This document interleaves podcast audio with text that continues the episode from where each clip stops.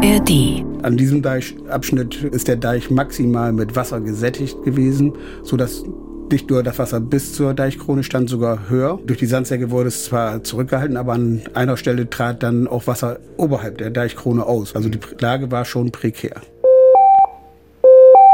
Hier ist mein Einsatz, der Feuerwehr-Podcast von NDR Niedersachsen und der Walsroder Zeitung. In unserem Podcast geht es um spannende Feuerwehreinsätze, um Einsätze, die für die Feuerwehrleute herausragend waren, die Spuren hinterlassen haben. Ein Podcast für alle, die selbst löschen oder die einfach wahre Actiongeschichten lieben. Ich bin Torben Hildebrand, Reporter beim NDR. Und ich bin Merit Heuer, Redakteurin bei der Walsroder Zeitung und selbst Feuerwehrfrau.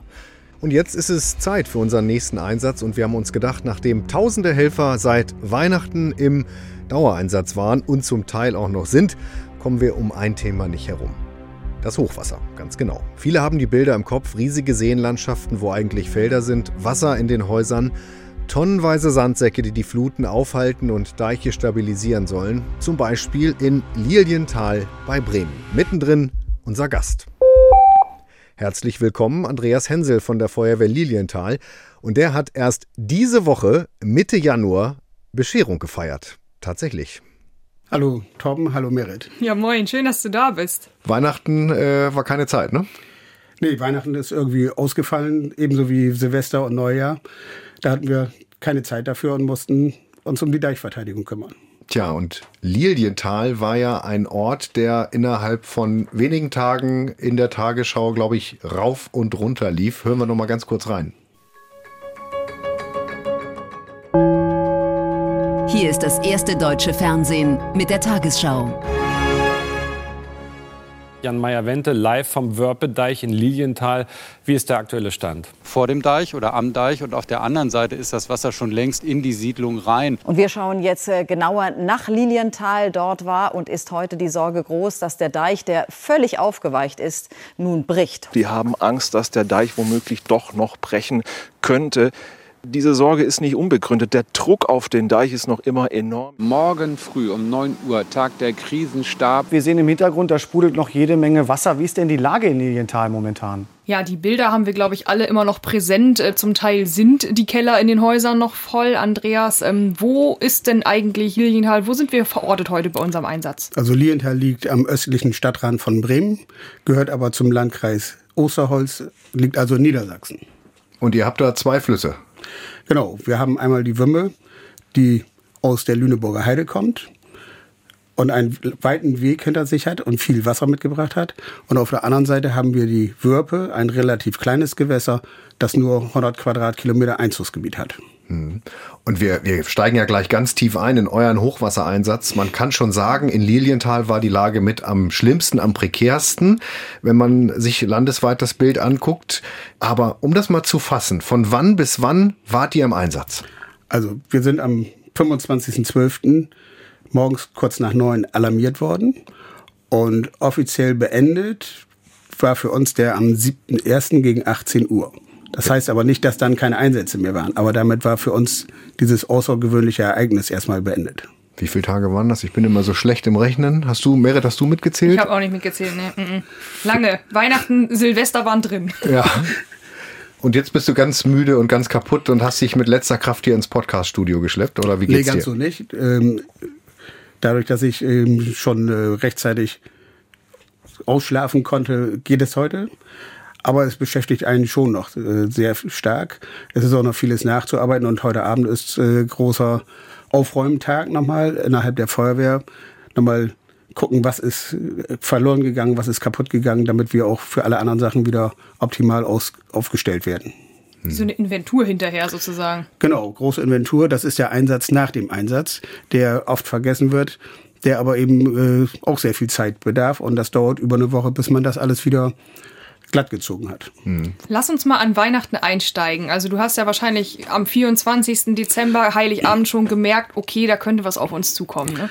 Das ging sogar schon am 23. los. Da haben wir schon erste wetterbedingte Einsätze gehabt, also wasserbedingte Einsätze mit Wasser im Keller. Äh, Wir haben schon gesehen, dass auch die Wiesen voll Wasser sind. Und am 24. setzte sich das dann noch fort bis in den Nachmittag. Aber wir haben nicht damit gerechnet, dass es uns so stark erwischt, wie es uns dann erwischt hat. Und euch hat es warum besonders stark erwischt? Ja, Das sind mehrere Faktoren, die dort zusammenkommen. Einmal schon die starken Niederschläge im November, die großflächig dafür gesorgt haben, dass die Böden gesättigt sind, mit Wasser gesättigt sind und gar kein weiteres Wasser mehr aufnehmen konnten. Dann eben im Dezember diese lang anhaltenden starken Niederschläge. Und dann eben der Zusammenfluss Wörpe, Wümme, die sich gegenseitig beeinflussen und noch eine Sturmflut aus der Nordsee auf die Weser, sodass auch ein Sperrwerk nochmal zusätzlich für Probleme gesorgt. Das Wasser konnte nicht weg, ne? Das ist, ähm, also eigentlich seid ihr jetzt nicht so klassisches Hochwassergebiet. Man kennt das von Weser alleine, aber dass ich schon mal jemals was von einem Hochwasser in Lilienthal gehört hätte, ist mir neu. Nee, so schlimm nicht. Äh, Das letzte wirklich große Hochwasser äh, war 1962. Wir haben auch 2008 mal Wasser gehabt, aber nicht so lang anhalten. Und das ist eben das Problem. Diese Staulage führt dazu, dass es dann eben in die Breite geht und eben zu erheblichen Überschwemmungen dann gekommen ist. Da kann man dann ja so auch gar nicht mit rechnen. Also wenn du jetzt sagst Wörpe und Wümme, das klingt jetzt erstmal nicht wie die klassischen äh, gefährlichen äh, neuralgischen Stellen sozusagen, ne? Genau. Wann war für dich so absehbar, das wird hier ein dickes Ding? Also ich äh, spiele in der Kartenrunde Doppelkopf, da hatten wir einen Landwirt, der sagte am 22.12. an der Aller, sagte er, oh, morgen äh, letzte Chance, die Tiere von den Weiden zu holen, sonst äh, kriegen die nasse Füße, hätte ich beinahe gesagt. Ne? Also wann war bei euch dieser Punkt zu sagen, Alter, wir müssen hier ein bisschen mehr auffahren, das kann eng werden? Das war am 25. erst äh, so in den Nachmittagsstunden, dass wir gemerkt haben, das lässt sich nicht mehr so mal eben mit ein paar Sandsäcken regeln, sondern dort, wo wir bisher noch nie Wasser gesehen haben, trat tatsächlich Wasser auf die Straßen, so dass wir schon erkennen konnten, das wird hier eine lang anhaltende Nummer. War da schon ein Deich gebrochen oder wo kam das Wasser her? Also einen Deichbruch haben wir bis heute nicht. Wir haben ähm, von der Wümme einfach Hochwasser, das sich breit macht. Aber wir haben eben die andere Situation, dass die Würpe Hochwasser führt. Das hat sich nicht äh, in Gänze breit gemacht, aber wir haben einen Deichabschnitt, der instabil wurde, der uns quasi dann weitere Probleme gemacht hat. Was war denn nach der Alarmierung los? Wo fährt man denn dahin, wenn überall Wasser ist? Nee, es gibt ja so einen initialen Einsatz, ähm, den haben wir auch schon 2008 gehabt. So ein Garten unter Wasser. An mehreren Stellen im Garten kommt Wasser aus der Erde, wo man dann erstmal sagt, das müssen wir erstmal stoppen, weil das schon eine ganz ordentliche Menge war und es sich äh, mehr oder weniger Richtung Ortsmitte dann hätte ausbreiten können. Daraufhin ähm, hat tatsächlich äh, ein Einsatzleiter vor Ort gesagt, ich gucke mir mal einen anderen Deichabschnitt an. Und dann ähm, nahm das Drama quasi seinen Lauf, denn ähm, in der Deichkrone gab es eine Senke, wo man gleich erkennen konnte, dass diese Deichkrone überspült wird. Da gehen wir mal mit ein paar Sandsäcken ran. Das war dieser, dieser Deich, also ich kenne das aus dem Fernsehen, da gab es ein Mehrfamilienhaus und davor war die Wörpe, glaube ich, war es, ne? Und dieses Wasser stand am Ende oben an der, an der Deichkante. Dieses Bild, das verbinde ich jetzt immer mit Lilienthal. Also dahinter ist ein ganzes Wohngebiet. Das war brenzlig, oder? Genau, also das Bild gibt das noch gar nicht alles wieder. Die erste Reihe Sandsäcke war nachher sogar überspült. Also da mussten mehrere Lagen Sandsäcke aufgebaut werden und da es immer wieder neue Probleme an diesem Abschnitt gab. Äh, Das Wasser aus dem Deich raustrat, der Deichfuß wurde nass, äh, waren da über Tage Feuerwehrkräfte mit THW-Unterstützung immer wieder dabei, diesen Deich zu stabilisieren, damit er eben nicht abrutscht.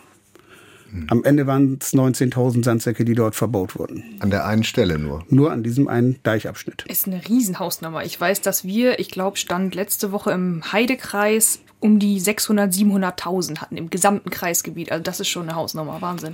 Ja. Äh, Ich habe gestern versucht, mal zu, rauszubekommen, wie viele Sandsäcke wir denn überhaupt hatten. Und bin auf 100.000 gefüllte Sandsäcke gekommen, wovon etwa so 70.000 verbaut wurden. Was war deine Aufgabe, deine ganz persönliche, als du alarmiert wurdest? Was war dein Job? Beim Einsatz bin ich erstmal in der Regel ähm, ganz einfacher Feuerwehrmann, wie alle anderen, fahre mit zur Einsatzstelle. Da dieser Einsatz sich aber sehr schnell entwickelt hat, äh, war ich am Ende dieses Einsatzes quasi an der Schnittstelle Verwaltung Feuerwehr unterwegs. Das heißt, du sprichst mit dem Bürgermeister, den wir übrigens auch aus der Tagesschau kennen, und mit den Feuerwehrleuten. Das heißt, wenn was gebraucht wird oder wenn man sagt, wir brauchen noch zehn Fahrzeuge an der Stelle oder wie muss ich mir das vorstellen? Nee, das oder? läuft eigentlich über diesen Stab und die Einsatzleitung. Äh, Die fordern Dinge an. Aber es sind eben viele Informationen vonnöten und dafür gibt es dann im Stab einen Fachberater und diese Rolle habe ich dann über lange Zeit wahrgenommen. Es ist wichtig, dass man immer über die Gesamtlage informiert ist und das ist eben wichtig, dass diese Informationen auch kommuniziert werden. Gerade wenn man eine Entscheidung zu treffen hat und man ist nicht voll im Bild, dann äh, fällt man unter Umständen dann die falsche Entscheidung. Mhm. Lass uns nochmal an dieser Deichstelle bleiben, ganz kurz. Ähm, da ist dieses Mehrfamilienhaus, da ist ein Stadtteil hinter diesem Deich, das Wasser steigt und steigt bis oben an die Deichkrone. Wie gefährlich war es eigentlich da? An diesem Deichabschnitt äh, ist der Deich maximal mit Wasser gesättigt gewesen, sodass nicht nur das Wasser bis zur Deichkrone stand, sogar höher. Äh, durch die Sandsäcke wurde es zwar zurückgehalten, aber an einer Stelle trat dann auch Wasser oberhalb der Deichkrone aus. Und das war der Punkt, wo man gesagt hat, jetzt gibt es auch für Einsatzkräfte ein Betretungsverbot. Also die Lage war schon prekär. Wie ging es dann weiter? Zunächst einmal wurde dieses Betretungsverbot ausgesprochen. Dann muss man eine Gefahrenabschätzung machen. Das ist dann in Zusammenarbeit äh, Feuerwehr, Verwaltung, technisches Hilfswerk erfolgt. Da die Lage nicht sicher einzuschätzen war, wurde durch die Verwaltung eine Evakuierung eines bestimmten Bereiches angeordnet. Wie viele Leute mussten da weg? Circa 350 Personen. Aus diesem Mehrfamilienhaus direkt hinterm Deich? Oder? Das sind mehr, äh, Mehrfamilienhäuser, aber auch Einzelhäuser, die eben in der Nähe standen. Und wenn es zu einem Deichbruch gekommen wäre, die dann eben auch tatsächlich in Gefahr gewesen wären. Wie schnell muss das dann gehen? Also du hast gesagt, das Wasser kommt darüber, da plätschert dann erstmal nur so ein, so ein Rinnsal und da merkt ihr schon, okay, jetzt, jetzt geht's los? Also über weggelaufen nochmal ist es nicht. Ähm, aber die Gefahr, dass der Deich nachgibt, trotz einer großen Auflast mit den Sandsäcken, äh, war ständig gegeben. Und dann muss diese Entscheidung getroffen werden und dann wird, sage ich mal, die Maßnahme sehr zügig umgesetzt das ist dann mitten in der Nacht um drei Uhr hat man gesagt, jetzt evakuieren wir. Also dann ist die Evakuierung gestartet. Man muss ja Dinge noch organisieren, wie Transportmöglichkeiten erstmal rauskriegen. Wer wohnt da alles? Wie viele Menschen sind dort überhaupt untergebracht? Habe ich Kranke, die gar nicht mehr selbst gehfähig sind oder bestimmte medizinische Einrichtungen dann nutzen müssen. Das heißt, die haben mitten in der Nacht die Einladung gekriegt oder erst am nächsten Morgen so bitte Häuser, Häuser verlassen? Oder? Nee, die Einladung wurde so gegen Mitternacht ausgesprochen und dann nachts um drei war, wir ziehen mal um. Einladung ausgesprochen heißt Sturm klingeln oder? Was auch immer. Tatsächlich wird geklingelt, geklopft, äh, dafür gesorgt, dass alle Bewohner diesen Gefahrenbereich verlassen. So, und dann waren die mega begeistert oder wie war das? Ich kann das selber gar nicht sagen, weil ich hatte da die Nacht frei. Aber das löst bei keinem Begeisterung aus, wenn er, sage ich mal, seinen gewohnten sicheren Bereich verlassen muss. Das ist schon ein ähm, sehr einschneidender Moment im Leben, glaube ich, eines jeden Einzelnen, wenn er ihm gesagt wird, hier darfst du dich jetzt nicht mehr aufhalten. Was nimmt man damit? Das Wichtigste. Ich glaube, das Wichtigste sind Papiere. Klar wird man immer versuchen, noch viele andere Dinge, die einem lieb sind, mitzunehmen, aber die Kapazitäten sind begrenzt. Haustiere, sofern das geht, versucht man natürlich mitzunehmen. Das Ende war ja nicht abzusehen, wann die Bewohner wieder zurück konnten. Also von daher ist schon gut, wenn man alles, was wichtig und teuer ist, äh, mitnimmt. Klar, Fernseher und sowas, das sind Sachgüter, die man ersetzen kann, aber bestimmte Dinge lassen sich einfach nicht ersetzen. Steckt man lieber nochmal ein Fotoalbum ein, wahrscheinlich, als ein Flachbildfernseher, ne? Auf alle Fälle. Was wäre denn schlimmstenfalls passiert, wenn das Wasser äh, durch den Deich durchgekommen wäre oder oben rüber geflossen wäre? Wären Menschenleben in Gefahr gewesen, wie zum Beispiel im Ahrtal? Im Ahrtal ist ja gerade sehr viel Wasser in ein kleines Tal geflossen, also klein relativ im Verhältnis zum Wasser. Das hätten wir nicht. Wir hätten einen Deichbruch gehabt und das Wasser hätte sich in der Ortsmitte großflächig ausgebreitet. Also, also die Häuser wären nass geworden, die Keller wären äh, großflächig vollgelaufen. Ja. Es wäre kein, ähm, es wären keine Menschenleben in Gefahr gewesen, wenn nicht evakuiert worden wäre, oder? Wenn nicht evakuiert worden wäre, wäre auch die Gefahr äh, tatsächlich gegeben, dass Menschen zu Schaden kommen. Weil die Häuser dann direkt da hinterm Deich zugelaufen wären, oder? Genau, wir haben ja Häuser, die unmittelbar am Deich stehen und nicht eben diese äh, Mehrparteienhaus, sondern auch reine Häuser, die stark betroffen gewesen wären, also noch stärker als sie jetzt schon betroffen sind. Und dort hätte es auch zu Gebäudeschäden kommen können kann man sagen, wie hoch das Wasser quasi stand, wenn ich äh, am Haus stehe. Ne? Ähm, und dann sehe ich da diesen Deich Das Wasser ist am Deich. Kann man sagen, wie hoch das Wasser so war, um sich das mal so vorzustellen? Ja, zwei bis zweieinhalb Meter waren das durchaus an Höhenunterschied. Vielleicht sogar drei. Hängt immer mit der Geländeform zusammen, wie hoch die Grundstücke liegen. Das heißt drei Meter über dem Boden. Also wenn ich äh, an der Haustür stehe, dann steht das Wasser noch drei Meter. An einigen Stellen ist das so hoch gewesen, ja. Ja, da kann man sich vorstellen, dass dann auch Gefahr im Verzug ist, ne? Das ist ja Wahnsinn. Das heißt, die Sandsäcke, die ihr aufgestapelt hattet, haben in dem Moment auch gehalten. Das heißt, Genau. ihr habt den Deich nach oben hin verlängert. Nee, den aufgeweichten Deich beschwert, damit eben der Deich nicht abrutschen kann. Und an den Stellen, wo eine Überflutungsgefahr bestand, eben eine Erhöhung gemacht. Aber auch nur so moderat, dass er nicht umgekehrt wieder zu stark belastet wird. Eine richtige Gratwanderung. Genau, das ist äh, im wahrsten Sinne des Wortes eine Gratwanderung. Und da war die Fachberatung durch das Technische Hilfswerk wirklich unheimlich viel wert. Wenn 300, äh, 350 Leute ihre Häuser verlassen müssen ne? und man noch gar nicht genau weiß, wie lange diese äh, Lage anhalten wird, was macht man mit so einem Stadtteil? Wird der bewacht? Ja, also vorsorglich wurde einmal Strom abgeschaltet. Die Gebäude, die dann quasi schutzlos waren, weil keiner mehr da war, die wurden dann durch die Bereitschaftspolizei bewacht. Die haben einmal die Zufahrten gesperrt, aber auch in den äh, Straßen dann sind die tatsächlich Streife gelaufen. Verrückt, hat man da so einen Geisterbezirk für, für mehrere Tage dann? Oder wie lange hat das überhaupt gedauert? Also die letzte Evakuierung äh, wurde am 7.1. abgeschlossen. Schon ein erheblicher Zeitraum. Klar ist das geisterhaft, wenn man da lebt und äh, stellt auch mal fest, alles ist dunkel. Das ist bedrückend. Hm. Und waren denn alle äh, Anwohner, die da raus mussten, waren die dann so ähm, entspannt oder waren, haben, waren die am Drängeln, so nach dem Motto, wieso der Deich hält doch, ich möchte wieder rein? Also das ist mir nicht zu Ohren gekommen. Ganz im Gegenteil, die Menschen haben sich sicher gefühlt, so mein Eindruck. Ich glaube, allen ist im Ahrtal etwas im Kopf geblieben, dass sie lieber gehen, bevor etwas passiert. Oder frühzeitig zu handeln ist immer besser, als das Nachsehen zu haben. Ich habe Bilder im Kopf, äh, da sind aber auch Häuser vollgelaufen bei euch. Ne? Es hat nicht überall geklappt. Genau. Äh, Es gab Häuser, die vollgelaufen sind. Die sind im Bereich eines Überschwemmungsgebietes.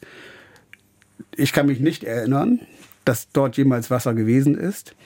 Aber jetzt ist tatsächlich so viel Wasser die Wümme heruntergekommen, dass es dort ähm, in den Häusern gestanden hat. Und da ging es dann letzten Endes darum, die vor, der, vor dem einsetzenden Frost wieder wasserfrei zu kriegen. Hören wir mal kurz rein. Da gibt's auch äh, ein Reporterteam, was dabei war, als eine Frau das erste Mal wieder in ihr Haus gegangen ist. Wir haben den O-Ton. Oh, das Geruch, was da kommt, ich glaube, das ist wie im Moor. Es muss alles schnellstmöglich raus. Wir sehen auch die Küche, das ist auch alles hier. Es stand leider im Wasser. Ja, es ist alles Matsch. Wenn der Gutachter kommt und sagt, ja, hier kostet das noch 200.000 äh, Euro, das habe ich einfach nicht. Und hier war alles, was ich hatte. War auch meine, meine äh, Renteninvestition, weil da zu, zu der Renteneintrittszeit wäre äh, das Haus abbezahlt. Und ja, jetzt habe ich das auch nicht mehr. Andreas, wie ist das? Da standen dann doch äh, einige Häuser unter Wasser. Ähm, da ist nichts mehr zu retten gewesen. Ne? Also ich habe das nochmal nachgeguckt, ähm, weil man aus dem Bauch raus immer mit den falschen Zahlen arbeitet, waren tatsächlich etwa 30 Häuser, die teilgeflutet wurden. Da kann man sagen, das war nicht aufzuhalten, weil es eben ein Bereich war, der gar nicht durch einen Deich geschützt war.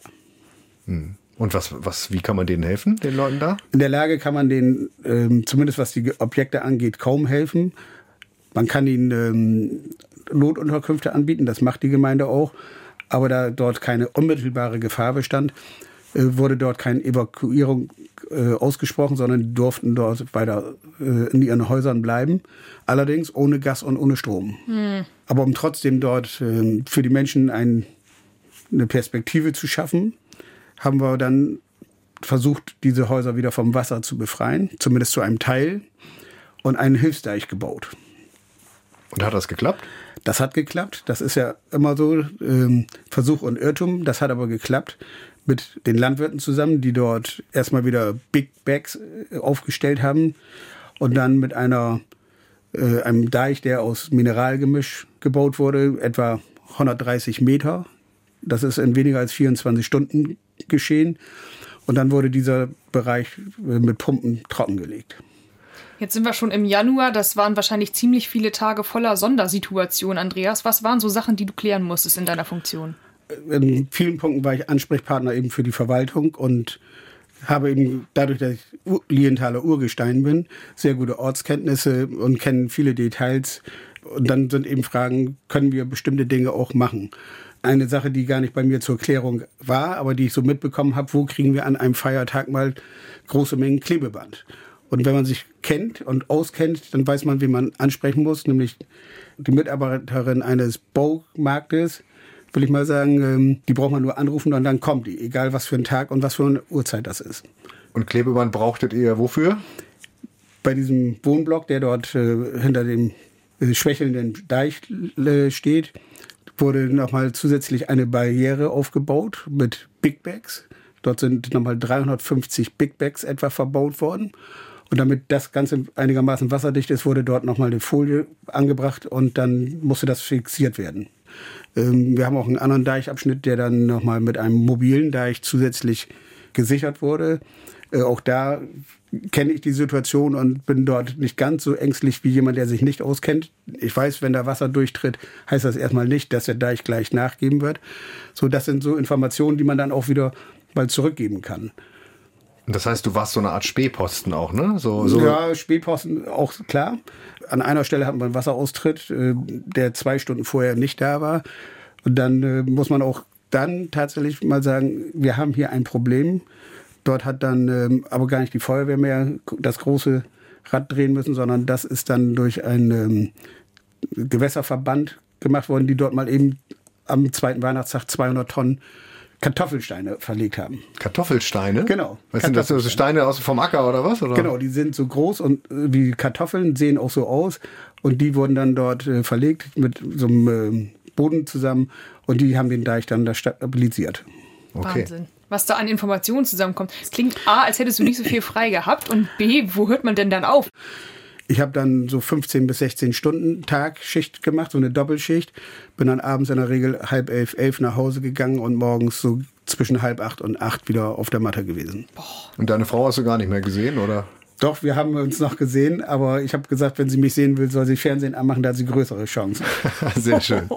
Und dann merkst du eigentlich noch die Tage? Weißt du eigentlich, welcher Wochentag gerade ist? Oder äh, verschwimmt nee, das, das, irgendwann das alles? Das verschwimmt, auch alles andere verschwimmt auch. Man ist irgendwie in einem Tunnel und aus dem Rathaus hat ein Mitarbeiter gesagt, er hätte durchaus äh, kein Gefühl mehr, was um uns herum passiert. Der Tag spielt ähm, in der Lage nur eine untergeordnete Rolle. Allerdings, wenn ich etwas beschaffen will, dann muss ich schon mal gucken, wann kann ich denn noch was bekommen. Das war zum Beispiel Silvester so. Da ging es um die Beschaffung von Big Bags und um mittags um halb zwölf wird es dann schon mal eng, wenn ich sage, ich brauche hier nochmal 1000 Big Bags. Ja, Wahnsinn, dass man dann ganz normal auch ja, mit Firmen zu tun hat, mit Öffnungszeiten zu tun hat, ob da jetzt Mitarbeiter sind oder ob die schon im Feierabend sind. Wahnsinn. Ähm, apropos Verfügbarkeit, also Material zu beschaffen ist ja eine Sache, aber das muss ja dann auch alles befüllt werden. Hattet ihr dann irgendwann auch den Punkt, wo ihr gesagt habt, jetzt reicht nicht mehr Feuerwehr, jetzt müssen die Leute ran? Genau. Wir hatten ja am Ende so 100.000 gefüllte Sandsäcke und die konnten wir nicht mehr mit nur Feuerwehrkräften äh, befüllen. Unsere Gemeinde hat dann über Social Media einen Aufruf gemacht und dann kommen Menschen, die eigentlich gar nicht irgendwo organisiert sind. Bei uns heißt das dann Spontanhelfer, die dann angeleitet werden, begleitet werden und die haben dann diese Sandsäcke von Hand befüllt. Und das ist äh, beachtlich. Wir haben an einem Spitzentag 300 Helfer gehabt, die eigentlich nichts anderes zu tun hatten, als tatsächlich uns in der Hilfe oder in dieser Notlage zu helfen. Und das ist auch so viel wert, wenn man einer, also Sandsäcke schleppen macht ungefähr zwei Minuten Spaß, danach ist es nur noch Plackerei. Ähm, wer, wer glaubt, dass man sich da irgendwie lustig den Nachmittag mit vertreiben kann, hat das, glaube ich, noch nicht gemacht. Wenn der Feuerwehrmann oder die Feuerwehrfrau dann mal eine halbe Stunde, Stunde Pause hat und mal eben zum Fachzug Logistik und ein Brötchen holen kann, das ist schon so viel wert. Ne? Wenn da einfach jemand kommt, der sagt, ich mache das mal kurz, ich habe jetzt irgendwie Zeit, das ist super viel wert. Fachzug Logistik hast du gerade gesagt. Das sind die, die das Essen bringen, ne? Ja, genau. Für mich als Nicht-Feuerwehrmann. ja, genau. genau. Essen ist ja bei dir immer ein ganz wichtiges ist Thema. Ist ganz wichtig, ja. ja. Mhm. Habt ihr irgendwann mal im Einsatz gedacht, oh Gott, ey, wann ist dieser Murks hier vorbei? Weil es war ja gar nicht so richtig absehbar, wann es besser wird, ne? Genau, das hatten wir wirklich über mehrere Tage, dieses Gefühl. Weil wir natürlich auf die Pegel gucken und äh, wir haben einen Vorpegel, der am Sinken war. Auf der anderen Seite bei uns das Wasser aber trotzdem noch gestiegen ist. Das liegt daran, dass wir eben, obwohl wir etwa 60 Kilometer von der Nordsee weg sind, im Tidenbereich liegen und die Tide der Nordsee, der Weser bei uns Einfluss hat, sodass wir immer tatsächlich vor Ort gucken mussten, wie sich der Wasserpegel entwickelt. Dadurch wurden nachher auch ähm, mehrere Pegel vom Technischen Hilfswerk vor Ort gesetzt, die wir dann auch online abfragen konnten. Und das Gefühl so, wenn du sagst, ich arbeite hier, ich gebe alles und es ist keine Besserung in Sicht, was macht das mit der Moral? Die Moral äh, war immer gut, das kann ich sagen. Obwohl die Lage nicht gerade so zur Entspannung einladend war. Ähm, ihr hattet das eben schon mal gesagt. Versorgung ist ein wichtiger Punkt, damit die Moral stimmt. Ohne gute Versorgung ist die Moral sehr schnell schlecht. Und da haben wir, kann ich sagen, äh, großes Glück gehabt, dass wir eine sehr gute Versorgung hatten, die wir auch nicht mal selber organisieren mussten zum großen Teil. Haben sich dann auch Leute angeboten von außerhalb? Das klingt gerade so, als seid ihr positiv überrascht worden. Vielleicht mit einer Torte? Äh, Torte nicht gerade, aber Kuchen war ein ganz großes Thema.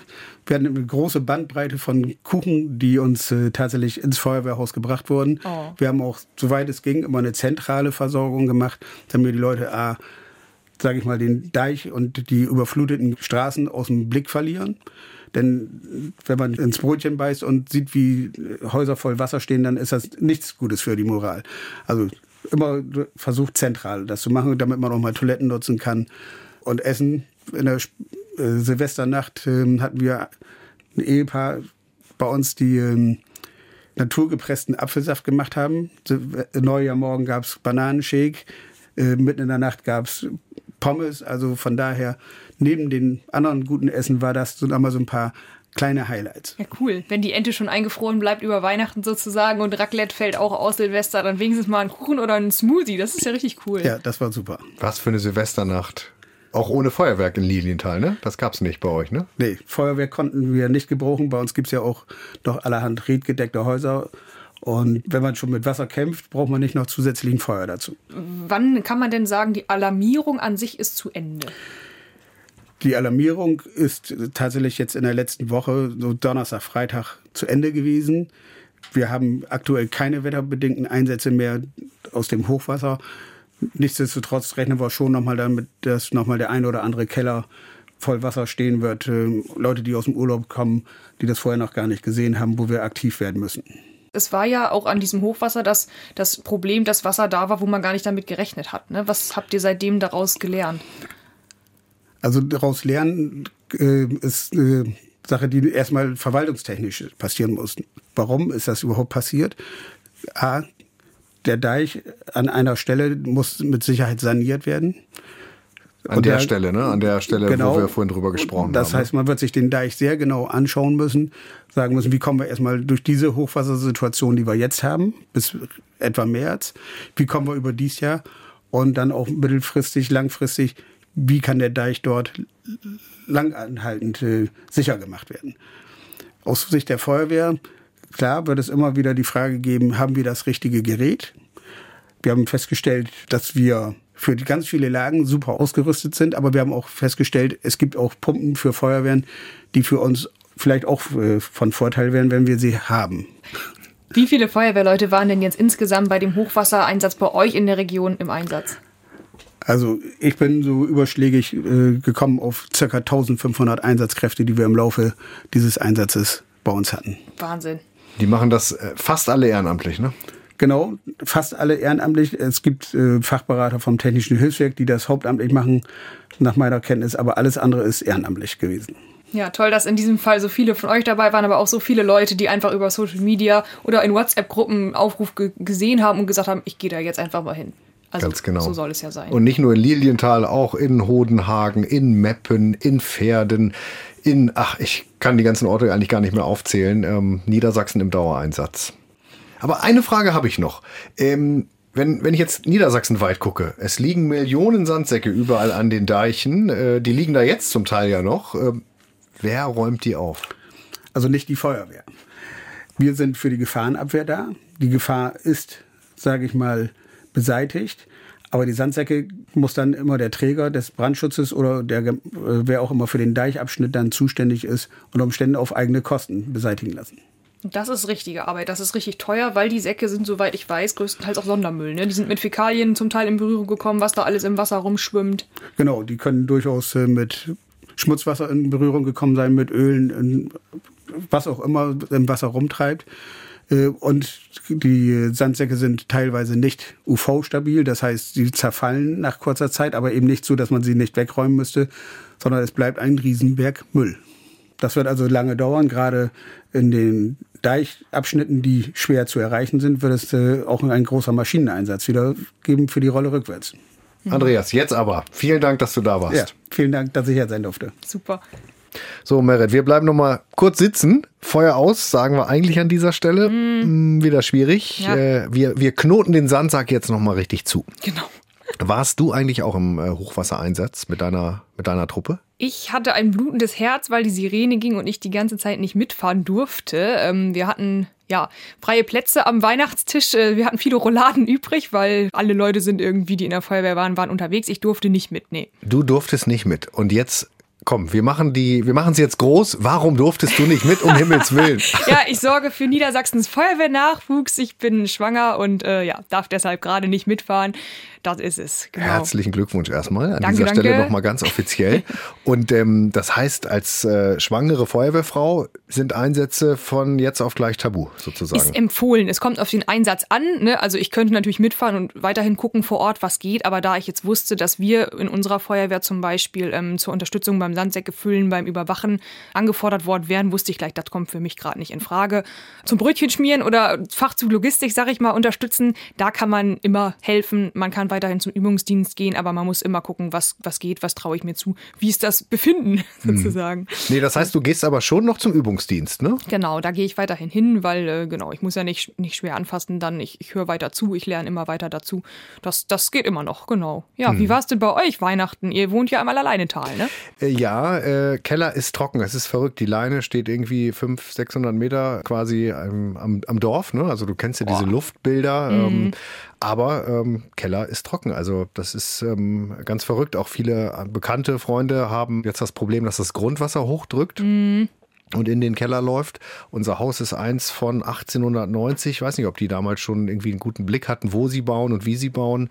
Verrückt, ist ähm, alles trocken geblieben. Unser Nachbar war im Dauereinsatz, auch für die Feuerwehr. Ich habe gearbeitet zum Teil zwischen den Jahren, auch in Sachen Hochwasser. Viel, ne? Das war echt viel. Ja, es war eine turbulente Zeit, ähm, weil ähm, wir in unserer Redaktion sind quasi dafür zuständig, ähm, ja, deutschlandweit die ARD-Sender, sowohl Hörfunk als auch Fernsehen mit Informationen zu versorgen. Und da guckte halt alles nach Niedersachsen. Das heißt, es waren stressige Tage, aber am Ende äh, saß ich hier im trockenen Funkhaus und äh, andere Leute, äh, wir haben es gerade gehört, ist irgendwie ähm, das Haus vollgelaufen. Ne? Also alles gut. Hm, Ja, nee, es waren echt super viele Leute in ganz Niedersachsen im Einsatz. Ich glaube, in jeder Familie sind da am Weihnachtsbaum ein paar Plätze leer geworden, die man so kennt im Bekanntenkreis. Ne? Ja. Ich hoffe, dass dieses Jahr jetzt äh, in Sachen Hochwasser ruhiger wird. Unser anderer Nachbar, der hat gesagt, wenn Heiligabend das Hochwasser an einer bestimmten Stelle steht bei uns im Ort, dann kommt es im Jahr noch siebenmal. Was? So eine alte Bauernregel, ne? Um Gottes Willen. Bitte nicht. Nee, das brauchen wir jetzt nun wirklich überhaupt nicht. Gut, das äh, war's dann mit meinem Einsatz für diese Woche. Weil wir die Sonderfolge mit dem Hochwasser ja dazwischen geschoben haben, kennt ihr den Ausblick auf die nächste Folge eigentlich schon. Da geht's dann aber wirklich um den schweren Verkehrsunfall. Ein Auto mit vier jungen Männern prallt auf einer Landstraße gegen einen Baum und es gibt anfangs nicht genügend Rettungswagen. Da sind wieder die Feuerwehrleute gefordert. Den Einsatz gibt es dann in der nächsten Folge hier bei Mein Einsatz, der NDR Feuerwehr Podcast, alle zwei Wochen in der ARD Audiothek. In der ARD Audiothek findet ihr natürlich noch viele andere Podcasts, zum Beispiel Cut, das Silvester, das uns verfolgt. Das ist ein ganz neuer Podcast vom WDR. Und darum geht's. Ausgangspunkt ist die Silvesternacht 2015-16 in Köln. Es geht um die Themen Migration, Integration und Flucht. Die beiden Hosts, Caro und Borhan, zeigen, warum wir jetzt da stehen, wo wir sind, hängt auch mit der Kölner Silvesternacht zusammen. Die beiden haben mit Frauen gesprochen, die sich jetzt weniger sicher fühlen, mit Männern, von denen sie sich bedroht fühlen. Und sie fragen, was haben wir in Sachen Migration und Asyl gelernt? Was haben wir ignoriert? Was haben wir verpasst in den letzten Jahren? Hört doch mal rein. Cut, das Silvester, das uns verfolgt. Findet ihr in der ARD Audiothek. Den Link gibt's in den Shownotes. Und jetzt aber wirklich Schluss für heute, oder? Ganz genau. Schluss für heute und bis zum nächsten Mal.